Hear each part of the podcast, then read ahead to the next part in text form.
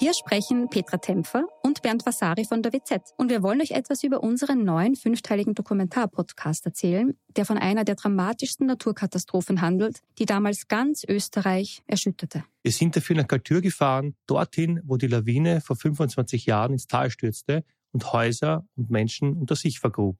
31 Menschen starben, darunter zahlreiche Kinder. Wir haben nach Antworten auf die Frage gesucht, wie es überhaupt zu dem Unglück kommen konnte und wer damals die Verantwortung getragen hat. Gibt es überhaupt einen Schuldigen? Die Kaltürer haben uns auch erzählt, wie sie die Tage nach der Katastrophe erlebt haben. Der damalige Bürgermeister war übrigens Anton Matle, der heute Landeshauptmann von Tirol ist. Ihr könnt unseren Podcast Galtür, der weiße Tod unter wz.at hören und auf allen Plattformen, wo es Podcasts gibt.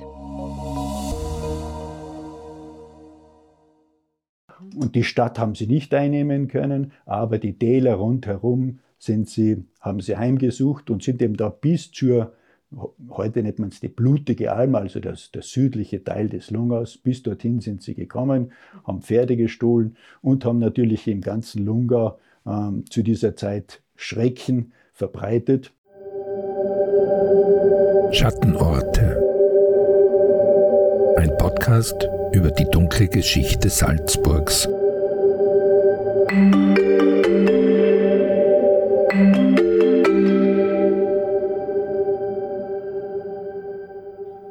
Die Wallfahrtskirche St. Leonhard ist noch heute von einer breiten Wehrmauer umgeben.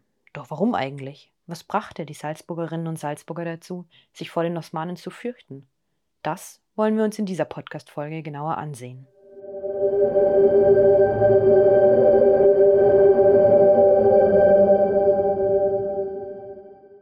damit herzlich willkommen zurück zu einer neuen Folge des SN-Podcasts Schattenorte. Mein Name ist Anna Boschner und zusammen mit meiner Kollegin Simona Pinwinkler beleuchten wir hier jede Woche einen Ort in Salzburg, der eine dunkle, vielleicht sogar mystische Vergangenheit aufweist. In der vergangenen Woche hat sie meine Kollegin Simona mit ins Salzkammergut genommen. Am Wolfgangsee gab es während der NS-Zeit einst Mütterheime für Frauen und Kinder. In der heutigen Folge reisen wir in einen ganz anderen Teil des Bundeslandes, und zwar in den Süden bis in den Lungau. Dort machen wir uns auf die Spuren eines der größten Imperien der Weltgeschichte, dem Osmanischen Reich. Denn tatsächlich fürchtete man sich auch einst in Salzburg vor dem Expansionsdrang der Osmanen. Zu Recht, denn tatsächlich sind diese im 15. Jahrhundert sogar bis in den Lungau vorgedrungen. Wie es dazu kam, welche Auswirkungen das auf die Salzburger Bevölkerung hatte und wie es anschließend mit dem Osmanischen Reich weiterging, wollen wir uns in dieser Folge näher anschauen.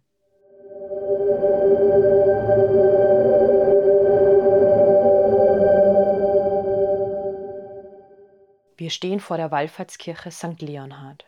Die römisch-katholische Kirche thront förmlich über Tamsweg im Lungau. Schon von Weitem ist sie gut zu erkennen. Man kann sie eigentlich gar nicht verfehlen.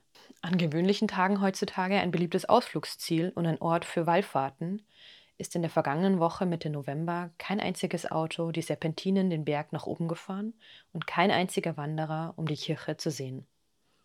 Es ist kalt und regnet leicht. Unter uns liegt Tamsweg. Die Kirchturmspitze verschwindet immer wieder in den Wolken.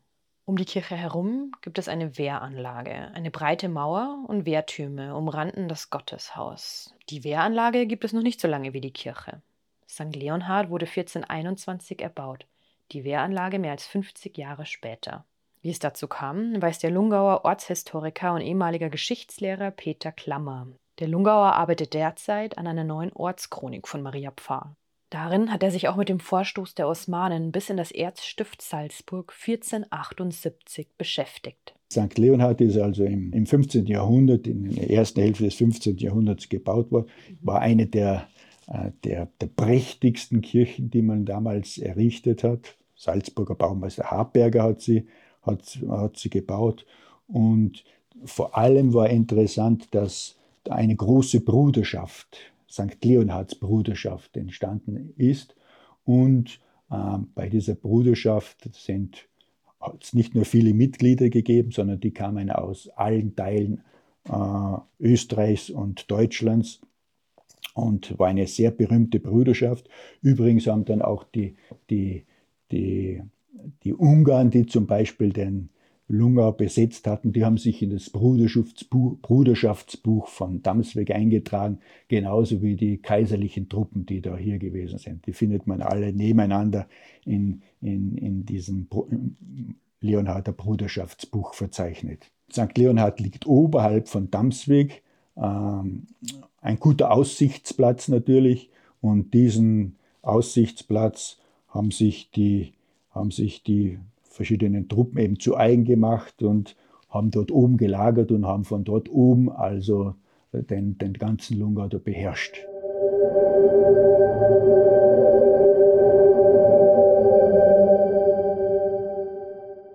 Unter dem Osmanischen Reich versteht man das Reich der Osmanen, der Dynastie der Osmanen von 1229 bis 1922. Anfangs nur ein kleines Fürstentum im westlichen Kleinasien, brachten die Osmanen im 14. und 15. Jahrhundert Anatolien und weite Teile des Balkans und Schwarzmeerraumes unter ihre Kontrolle. Seine größte Ausdehnung hatte es im 17. Jahrhundert. Damals erstreckte es sich bis nach Südosteuropa und um das Schwarze Meer. Über das Osmanische Reich könnte man wohl Stunden sprechen und man hätte immer noch nicht alles gesagt. Deshalb wollen wir uns heute einen speziellen Teil anschauen, und zwar welche Spuren die Osmanen in Salzburg hinterlassen haben. Diese Geschichte spielt im 15. Jahrhundert, also etwa 200 Jahre bevor das Osmanische Reich seine größte Ausdehnung hatte. 1453 eroberten die Osmanen Konstantinopel nach einer 54-tägigen Belagerung. In Europa wurde dies als endzeitliche Wende wahrgenommen, was die Bedeutung dieser Eroberung zeigt. Die größte christliche Kirche dieser Zeit, die Hagia Sophia in Konstantinopel, wurde damals als Akt muslimischer Aneignung in eine Moschee umgewandelt.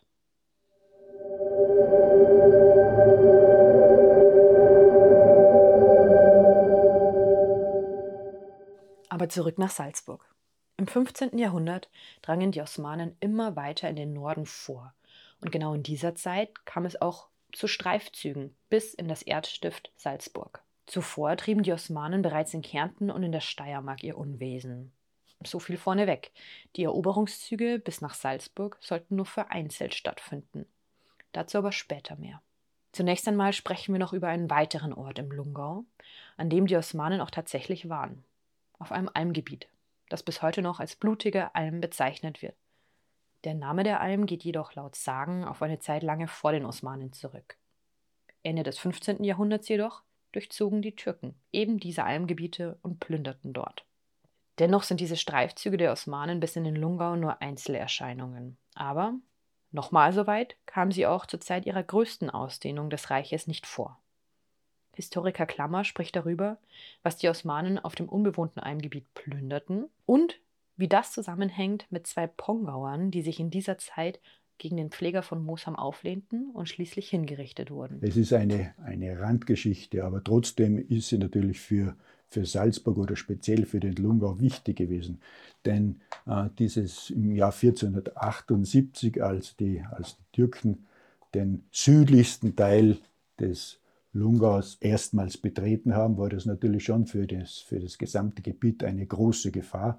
Und nicht nur für den Lungau, sondern man hatte damals äh, die ganzen, auch die ganze Nachbarschaft, die anderen Bezirke und anderen Gaue und sogar Süddeutschland einbezogen, um sich vor den, um die Türken abzuwehren. Es, es waren ihre Vorstöße, die sie im, im 15. Jahrhundert betrieben haben, immer weiter nach Norden und äh, in, in, in, in den 70er Jahren, in den 1470er Jahren haben sie also Südkärnten und Krain bedroht und sind dann von Jahr zu Jahr weiter nach Norden gezogen. Es waren so große Haufen, äh, die unterwegs waren, die zwar Städte und befestigte Anlagen nicht äh, bedroht haben, aber äh, die Bevölkerung auf dem Lande terrorisiert haben.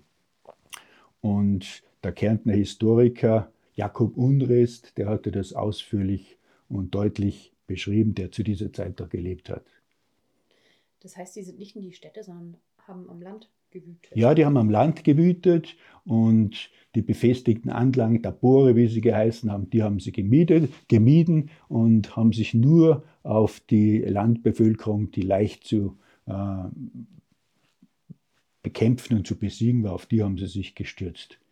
Okay, dann ging es also um den kleinstmöglichen Widerstand. Um den kleinstmöglichen Widerstand. Das, man muss sich das so vorstellen, das waren also Horden in unterschiedlicher Zahl. Manchmal waren es große Horden mit, mit Tausenden von, von Reitern und manchmal waren es kleinere. Und die haben sich eben dies, auf diese Raubzüge begeben und haben ganz Kärnten äh, und den, den südlichen Raum und eben 1478 auch den südlichen Lungau bedroht. Bei diesem, bei diesem großen Zug von 1478 sollen es 20.000 gewesen sein, mhm. die da unterwegs, unterwegs gewesen sind. Und die sind bis herauf nach Gmünd gekommen. Gmünd war ja damals auch bereits salzburgisches Gebiet, also jenseits des Katschbergs. Mhm. Und die Stadt haben sie nicht einnehmen können, aber die Täler rundherum sind sie, haben sie heimgesucht und sind eben da bis zur heute nennt man es die blutige Alm, also das, der südliche Teil des Lungaus. Bis dorthin sind sie gekommen, haben Pferde gestohlen und haben natürlich im ganzen Lungau ähm, zu dieser Zeit Schrecken verbreitet. Es ist zu keinem offenen Kampf gekommen. Ähm, man muss sich das so vorstellen, die, die Verteidiger im Lungau, die haben da schon alle Wege und, und Stege, wie man so schön sagt, verhackt. Das heißt, Bäume umgeschlagen, damit kein Durchkommen mehr war. Und deswegen äh, sind, sind die, die türkischen Reiter auch nicht über die normalen Straßen gekommen, sondern sind über abgelegene Gänge, wie zum Beispiel über die Stangalm, da im, im südlichen oder im nördlichen Kärnten sind sie heraufgekommen, bis sie den Lungau. Also über Almgebiete, ohne Weg und Steg sind sie daher, plötzlich sind die Türken aufgetaucht. Beritten, ja, beritten. 20.000 Mann.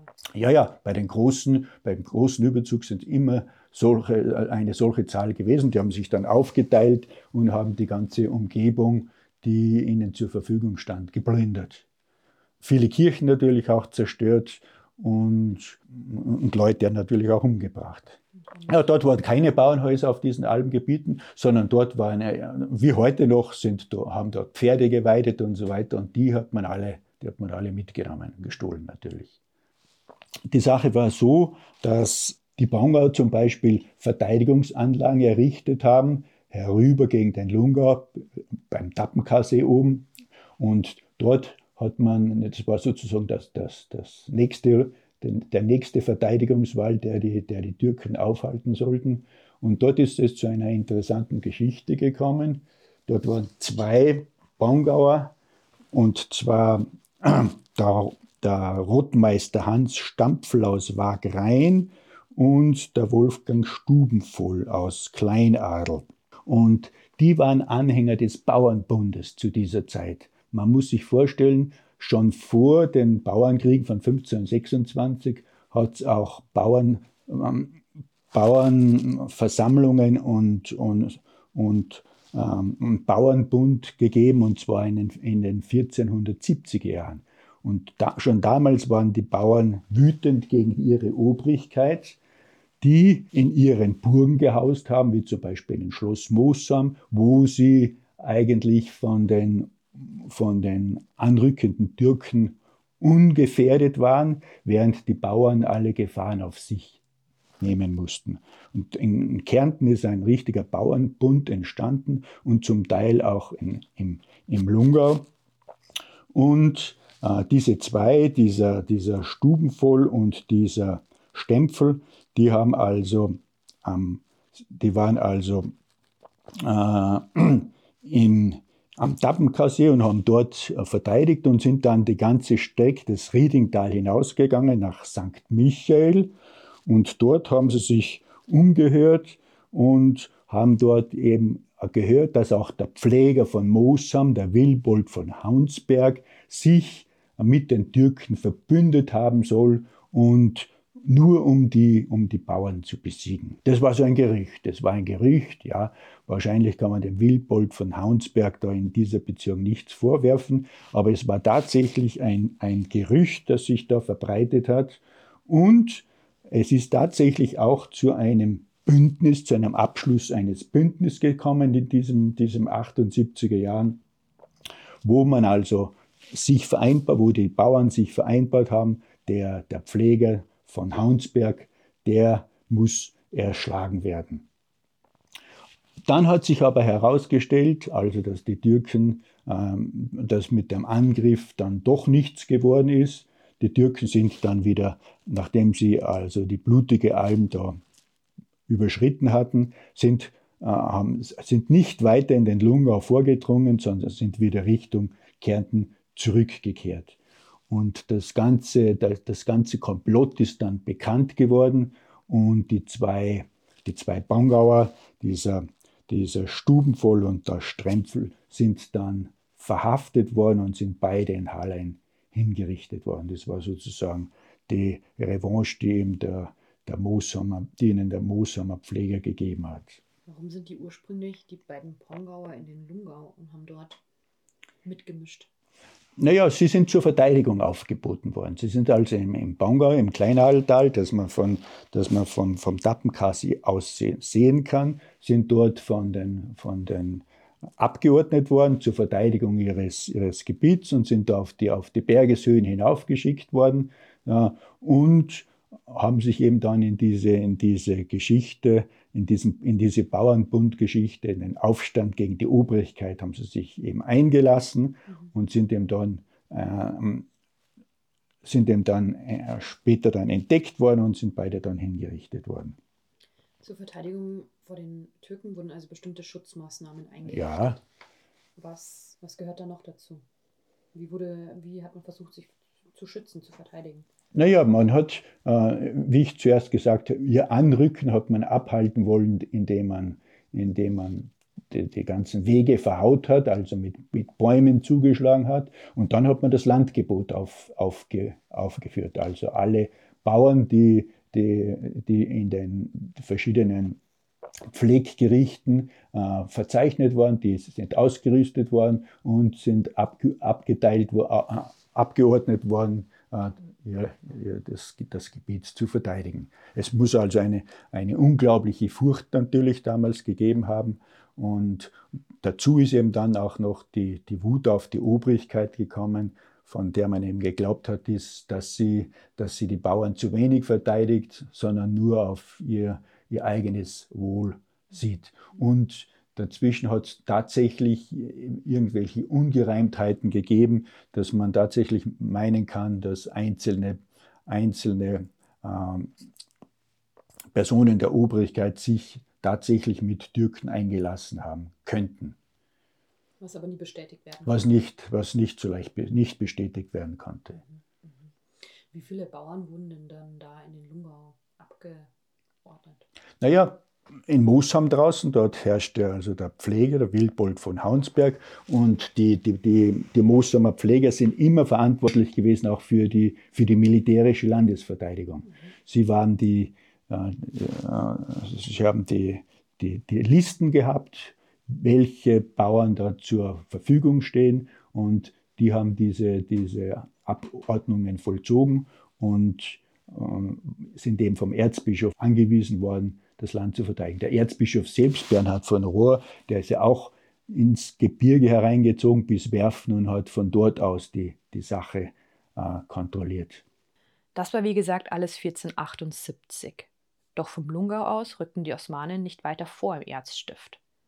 Auch wenn es in den darauffolgenden Jahren immer wieder zu vereinzelten Überfallen im benachbarten Kärnten gab, die Bevölkerung lebte auch in Salzburg in Angst und Furcht und Bauern wurden auch dort für den Kriegsdienst abgezogen, sollte doch der große Einfall der Türken in Österreich erst kommen. Die sind im 1478 Jahr dann nicht weiter vorge vorgerückt. In den nächsten Jahren ist es dann wieder, ähm, hat es zwar immer wieder Einfälle gegeben in Kärnten, aber der große äh, der, der große Türkeneinfall ist dann ein paar Jahrzehnte später gewesen, 1529, also von unserer Geschichte jetzt also 40 Jahre später, äh, wo also Wien angegriffen worden ist. Die erste, erste große Türkenbelagerung. Äh, eine große Stadt, ja, also das, das war dann, da ging es dann überhaupt um, für Österreich um alles. 1529 dieser Angriff auf, das habsburgische Herrscherhaus in Wien, mhm. das, hat, das waren dann ganz andere Dimensionen.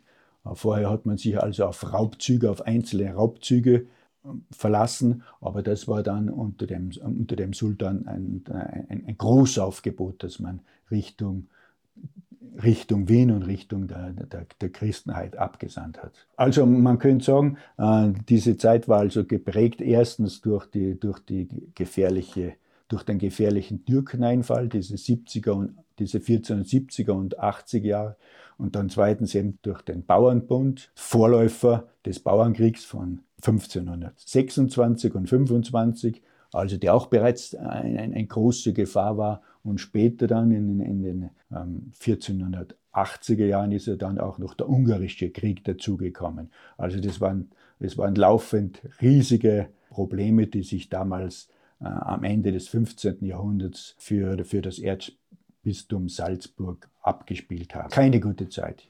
Nach den ersten Vorstößen der Osmanen kam es Ende des 15. Jahrhunderts nun also zu einer weiteren Gefahr für die Salzburgerinnen und Salzburger bzw. Lungauerinnen und Lungauer, dem Ungarischen Krieg zwischen 1479 und 1490. Wir machen damit einen kleinen Exkurs in dieser Folge, bevor wir einen großen Sprung zurück nach Wien und zu den Osmanen vornehmen. Also, im Ungarischen Krieg standen 1479 also ein Jahr nachdem die Türken in den Lungau eingefallen waren und sich anschließend wieder zurückgezogen hatten, die Habsburger unter Kaiser Friedrich III. im Kampf mit dem König von Ungarn gegenüber. Das Erzstift Salzburg war damals jedoch nicht im Besitz der Habsburger, wurde jedoch aber in den Krieg mit hineingezogen, denn Salzburg stellte sich auf die Seite der Ungarn. Das hat wieder zehn Jahre lang gedauert, ähm, ein zehnjähriger Krieg, der unter dem der Lungau sehr gelitten hat. Denn, wie gesagt, der Salzburger Domprobst Ebram, der hat sich, ähm, der hat sich an die Ungarn gehalten und damit war der Kaiser, der Kaiser von Österreich oder der, der, eigentliche Hauptfeind äh, für Salzburg. Und die kaiserlichen Truppen haben dann ähm, Damsweg verbrannt, sind bis nach Mautendorf gekommen, haben den ganzen Lungau besetzt. Ähm, da ist ähm, gebrandschatzt, damit die einzelnen Orte äh, nicht abgebrannt werden. Also hat viel Unglück für den Lungau bedeutet. Und, und es war zehn Jahre lang also ein, ein, ein noch einmal ein, ein, eine höchst üble Zeit, bis endlich dann Anfang der 1490er Jahre äh, dieser, dieser Krieg vor allem in dem die beiden, in dem die beiden Herrscher, der Friedrich III., der Kaiser und der ungarische König gestorben sind, dann hat sich das Ganze wieder aufgelöst.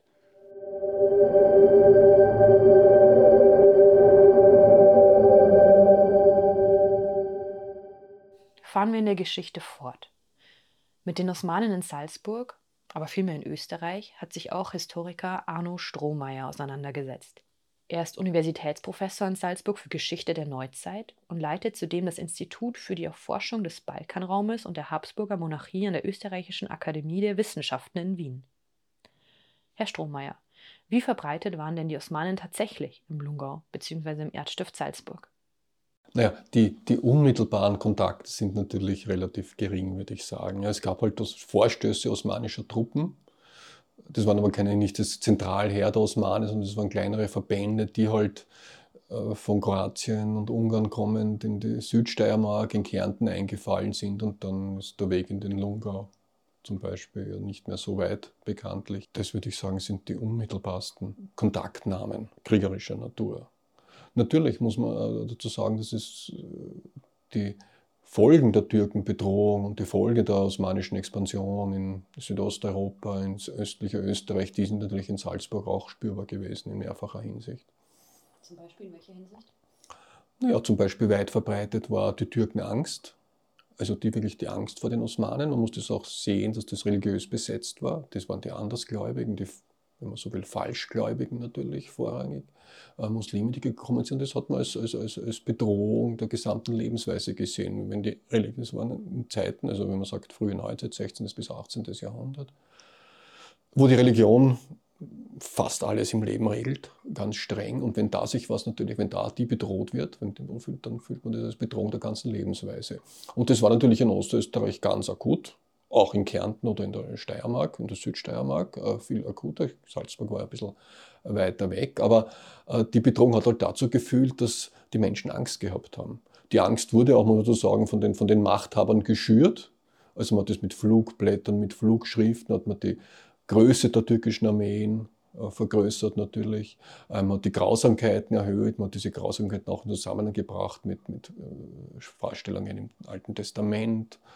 Ähm, also weit verbreitet war die Vorstellung, dass die Türken Kinder pfählen und äh, Frauen vergewaltigen, also dass sie besonders grausam sind. Das war auch so ein gängiger Spruch, den Krieg auf Türkisch führen. Das heißt, besonders grausam zu führen.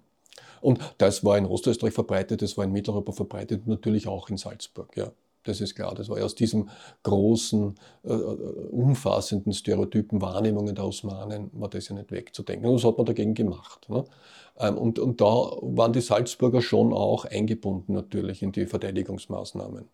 Ähm, man hat natürlich Gott um Hilfe gebeten. Das heißt, es gab Türkengebete. Und in Kirchen zum Beispiel, dass der Pfarrer was gesagt hat. Es gab die Türkenglocke, die geläutet wurde, um an die Türkengefahr zu erinnern regelmäßig.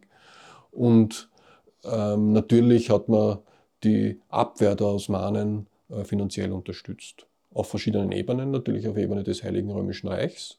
Ähm, der Kaiser, Habsburger, hat ja bei weitem nicht ausreichend finanzielle Mittel zur Verfügung gehabt, um die Osmanen abzuwehren, um eine große Armee aufzustellen. Jetzt hat er im Heiligen Römischen Reich die Reichsstände, die äh, um Unterstützung gebeten. Das wurde dann verhandelt auf sogenannten Reichstagen. Das sind so regelmäßige Zusammenkünfte aller, naja, aller, aller diejenigen, die dazu berechtigt waren.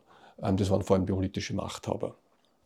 Äh, die haben dann beraten und den Kaiser dann entsprechend mehr oder weniger stark unterstützt. Das waren meistens Unterstützung mit in, in Monaten, bei bestimmten Truppenkontingente bestimmte Monate lang zur Verfügung gestellt hat.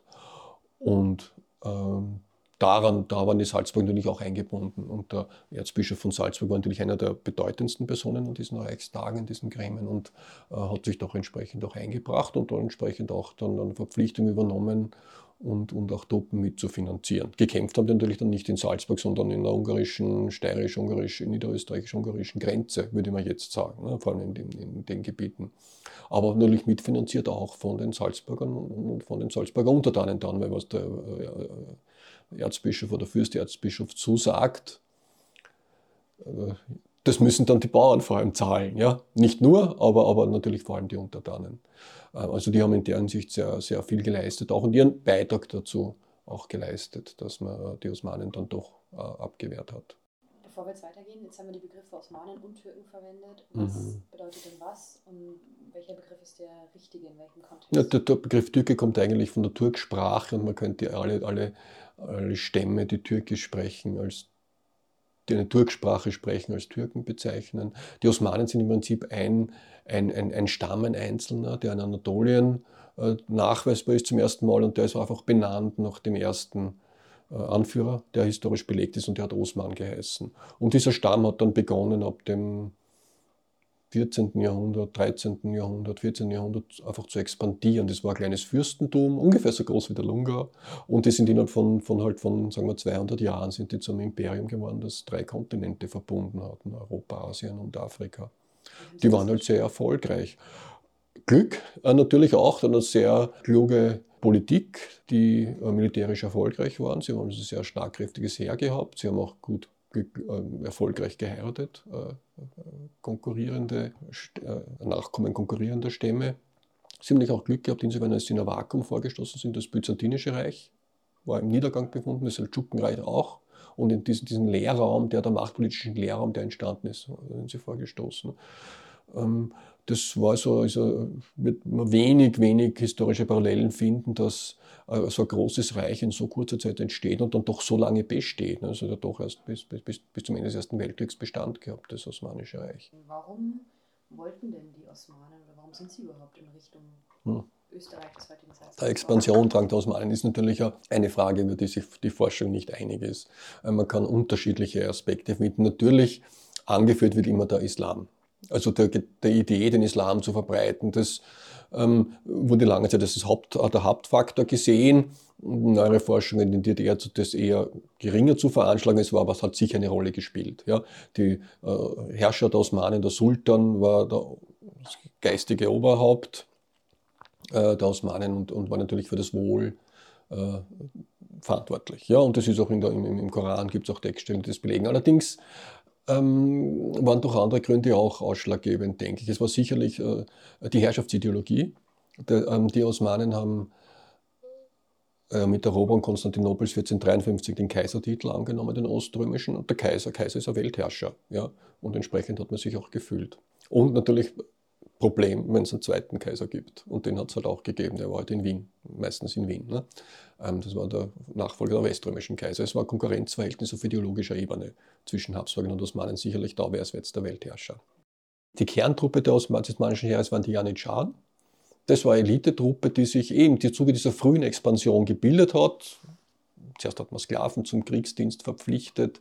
Das hat nicht wirklich gut funktioniert. Dann hat man sehr viel Geld dafür bezahlt und so hat man sukzessive eine kleine Elitetruppe äh, ins Leben gerufen, die quasi Berufssoldaten waren. Ähm, wann das genau war, weiß man. Sagen spätes 14. Jahrhundert wird es gewesen sein. Und die waren nur äh, im Prinzip, meisten Janitscharen waren Bodentruppen, also Fußkämpfer, ähm, sehr gut ausgerüstet, sehr gut äh, trainiert. Äh, in Friedenszeiten waren sie als Feuerwehr tätig, als Polizisten und so weiter. Das ist also der Kern der osmanischen Armee, waren Berufssoldaten. Und dann gab es, äh, besonders wichtig, auch die Kavallerie. Wie viele sind die Berufssoldaten? Das hat zugenommen. Also das waren am Schluss dann, im 1800 waren es 100.000. Und vorher waren es, also es ist von ein paar tausend, immer, immer, die Armeen sind immer größer geworden, entsprechend auch die Janitscharen immer größer. Hat natürlich das Problem geschaffen, dass man immer mehr Geld gebraucht hat. Ähm, entsprechend, dass dann die Sultan irgendwann einmal nicht mehr gehabt haben oder zu wenig gehabt haben. Äh, äh, und dass die auch natürlich äh, man die beschäftigen musste, weil, sie waren, weil die Gefahr bestand ist, dass die zum Staat im Staat werden. das ist immer das Problem bei einer Berufsarmee, dass sich die verselbstständigen zu einem Machtfaktor wird, der nicht mehr steuerbar ist. Das gilt bis heute. Und das war bei den Janitscharen auch. Und es war ja dann so, dass die gewisse Selbstständigkeit erlangt haben und dann sehr wohl eigene Interessen verfolgt haben. Und es sind auch Sultane von den Janitscharen abgesetzt worden. Ja, also der Sultan war, für den Sultan war es ganz wichtig, ein, ein gutes Verhältnis zu den Janitscharen zu haben. Immer. Und die hat man dann im frühen 1900 eben aufgelöst. Das Janitscharenkorps mit Widerstand natürlich auch, sehr blutig, aber irgendwann einmal ist das nicht mehr gegangen. Ne? Ähm, gut, das waren die Janitscharen, das war also der, äh, das war der Kerntruppe, aber besonders wichtig war auch die leichte Kavallerie. Das waren quasi die Inhaber von äh, den, von, also die waren keine Berufssoldaten, sondern die hat man immer wieder einberufen. Äh, die sind dann mit ihrem Gefolge gekommen. Im Gegenleistung, als Gegenzug dafür hat man ihnen bestimmte Begünstigungen gewährt. Sie haben Grund und Boden bekommen, den sie bebauen konnten. Dem haben sie also gelebt. Und natürlich darf man nicht vergessen, die Osmanen waren ein Reitervolk. Und entsprechend waren die sehr, sehr gut beim Reiten, hatten sehr, äh, sehr gute Fähigkeiten, mit Pfeil und Bogen umzugehen. Und auch, die Osmanen hatten auch eine Artillerie. Äh, da haben sie sehr früh äh, sich westliche Technologien quasi eingekauft, von Venezianern, von Franzosen und so weiter, äh, sind immer wieder auch, auch braucht man entsprechende Kenntnisse natürlich, dass man gute Artillerie, gute Kanonen baut und das haben die sehr früh schon gehabt. Sie waren sehr gut auch im, im, im Belagern das auch aus ihrer Frühzeit herrührend, wo sie quasi eines, ihr erstes frühes Zentrum war Bursa in Westanatolien, dann haben sie quasi von den benachbarten Fürstentümern immer die Städte erobern müssen. Und ähm, daher also, muss man, braucht man bestimmte Techniken, unterminieren und so weiter. Das Osmanische Reich expandierte immer weiter und schließlich kam es gleich zu zwei Belagerungen der Stadt Wien, beide davon misslungen. Die beiden Belagerungen, die erste 1529 und die zweite 1683 stellten die Höhepunkte des Krieges zwischen den Osmanen und den Habsburgern dar. Wien war damals eine der größten Städte Mitteleuropas und Hauptstadt des habsburgerischen Erblandes.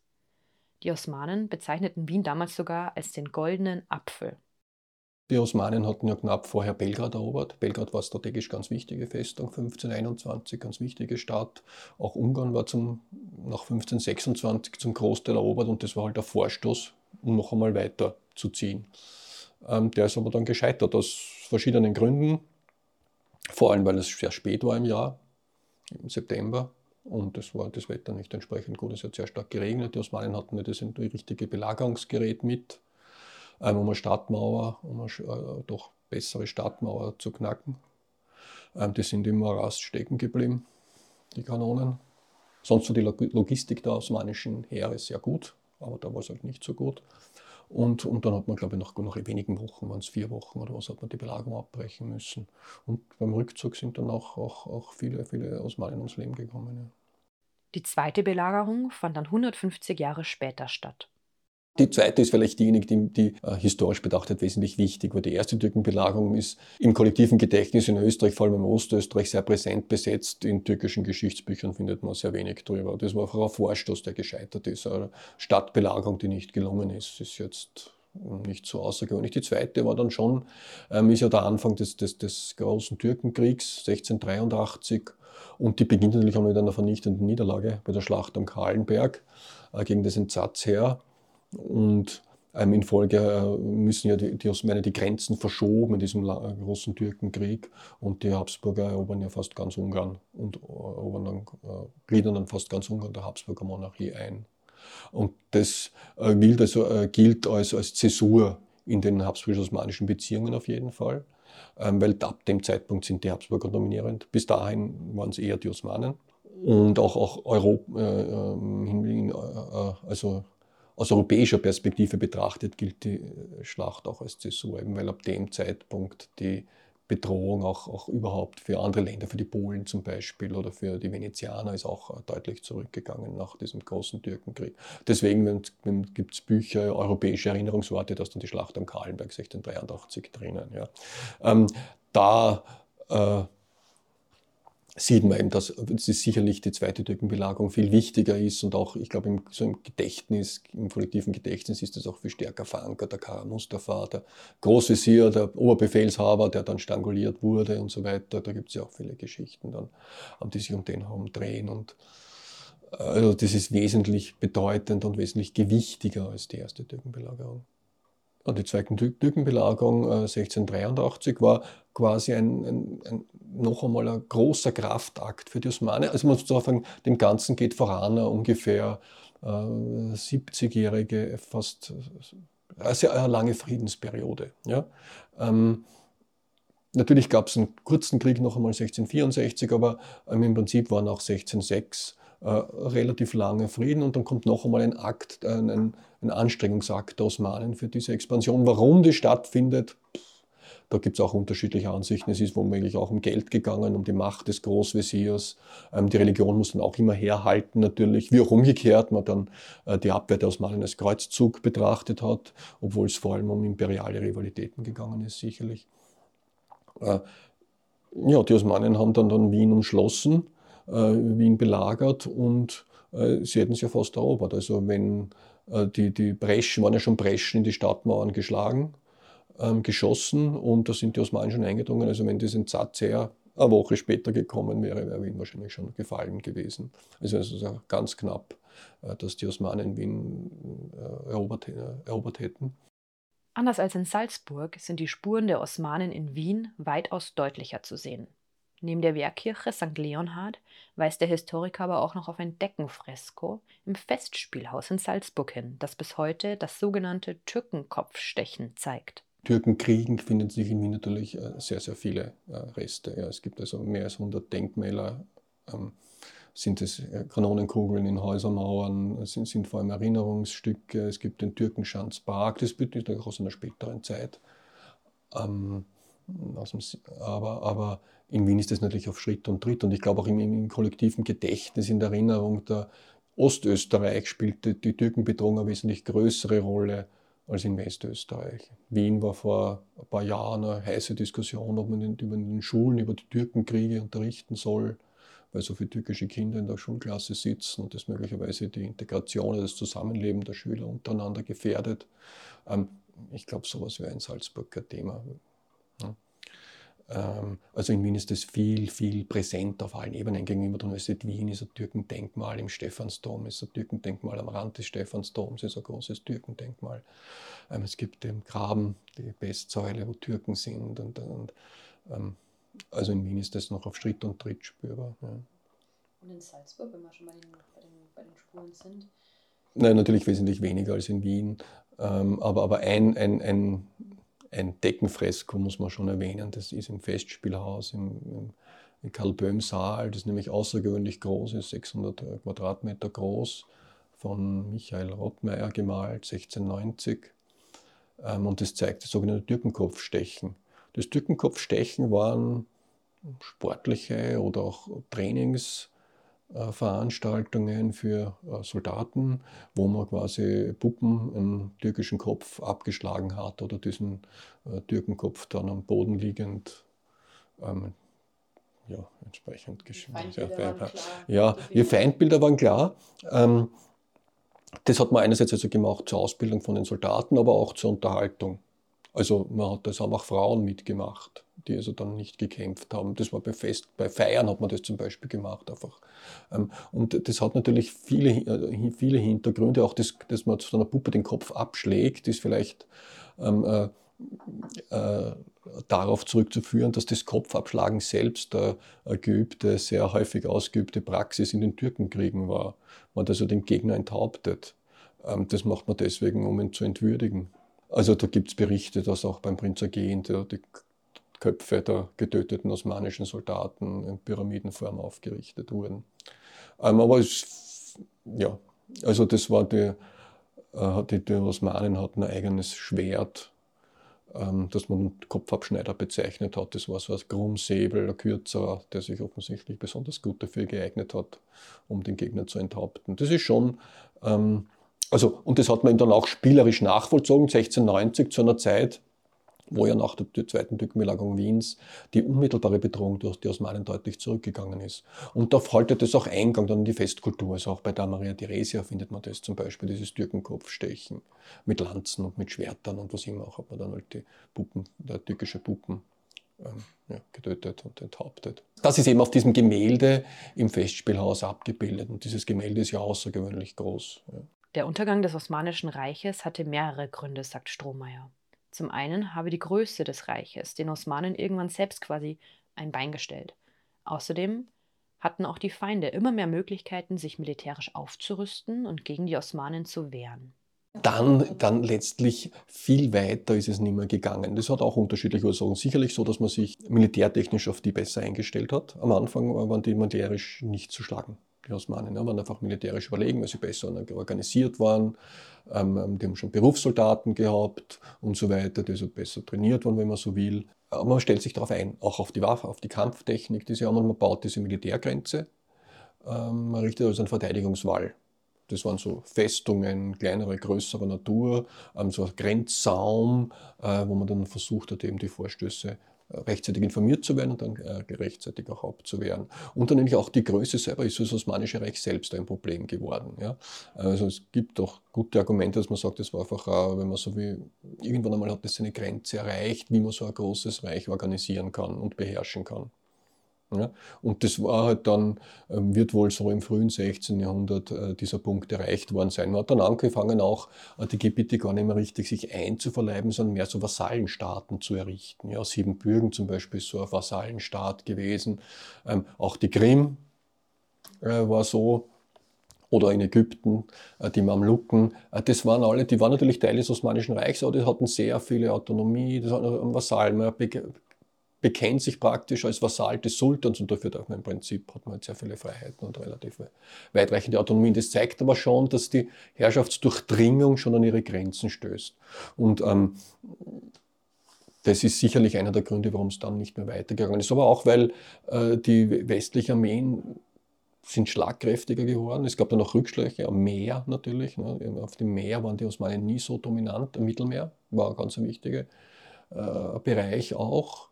Ähm, da hat es Rückschläge gegeben und äh, letztlich dann im 1600 sind die noch ganz stark natürlich, aber das wendet sich dann langsam so im frühen 17. Jahrhundert, da entsteht mehr Gleichgewicht äh, zu den Habsburgern und dann äh, werden die Osmanen einfach von innenpolitischen Krisen sind sie gekennzeichnet, die wirtschaftlich nicht mehr so stark und die Armeen werden gleichzeitig immer größer.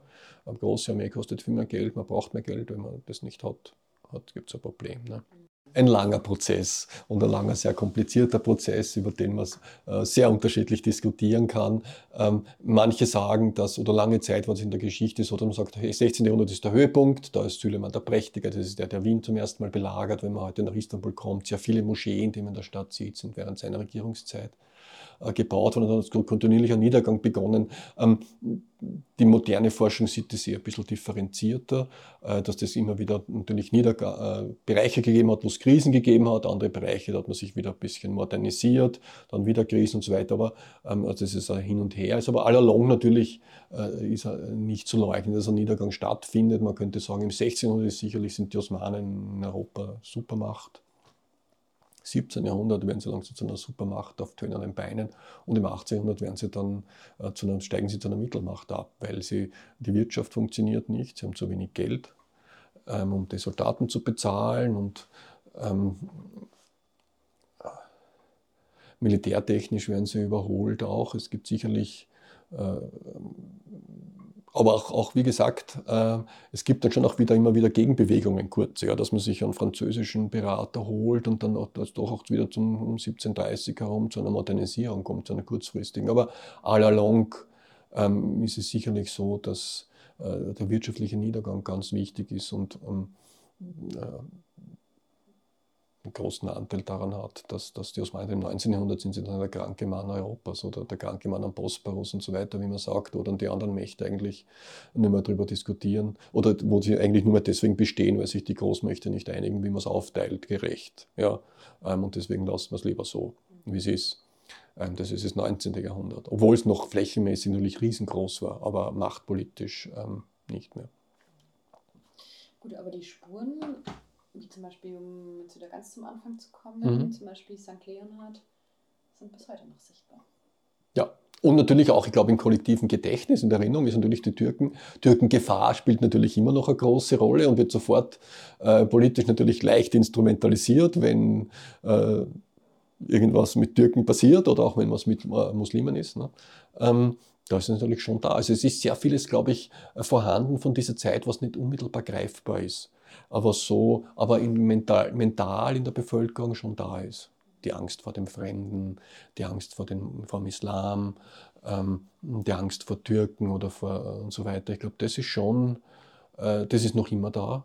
Und da gibt es schon Linien eben, die sich bis in diese Zeit zurückziehen lassen. Man sollte Osmanen nicht nur als, sozusagen als, als, als Kriegstreiber sehen, sondern äh, es gab, äh, das meine ich ist ganz wichtig, acht lange Türkenkriege oder acht Türkenkriege zwischen Habsburg und Osmanen. Es gab ungefähr 60 Friedensverträge. Ja.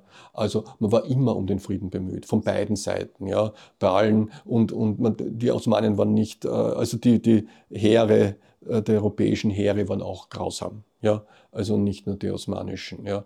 Äh, aber vor allem wichtig ist mir, dass es dieses Bemühen um Frieden auf beiden Seiten gegeben hat und dass man es auch ernst nehmen muss. Und dass die Osmanen in vielfacher Hinsicht, äh, gerade in der frühen Neuzeit, ähm, attraktiv auch waren. Sie waren toleranter, religiös toleranter. Ähm, also man konnte als Christ im Osmanischen Reich leben, als Muslim in der Habsburger Monarchie nicht. Äh, natürlich auch mit Einschränkungen, aber immerhin. Ja, und es hat durchaus auch eine Bewegung gegeben. Ähm, es sind äh, Juden ins Osmanische Reich äh, gewandert, weil dort die religiöse Toleranz größer war. Es sind Protestanten ins Osmanische Reich äh, gezogen, weil dort die Toleranz, die religiöse Toleranz größer war.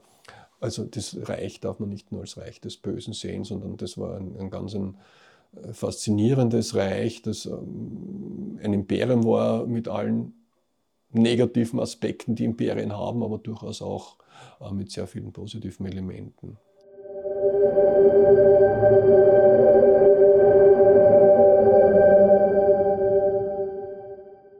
Das war die 19. Folge des SN-Podcasts Schattenorte. Mein Name ist Anna Boschner. Herzlichen Dank für Ihr Interesse und vielen Dank fürs Zuhören. Haben Sie Fragen oder Anregungen zu dieser Folge oder kennen Sie selbst einen Schattenort in Ihrer Heimat? Dann schreiben Sie uns an podcast.sn.at. Bis zum nächsten Mal.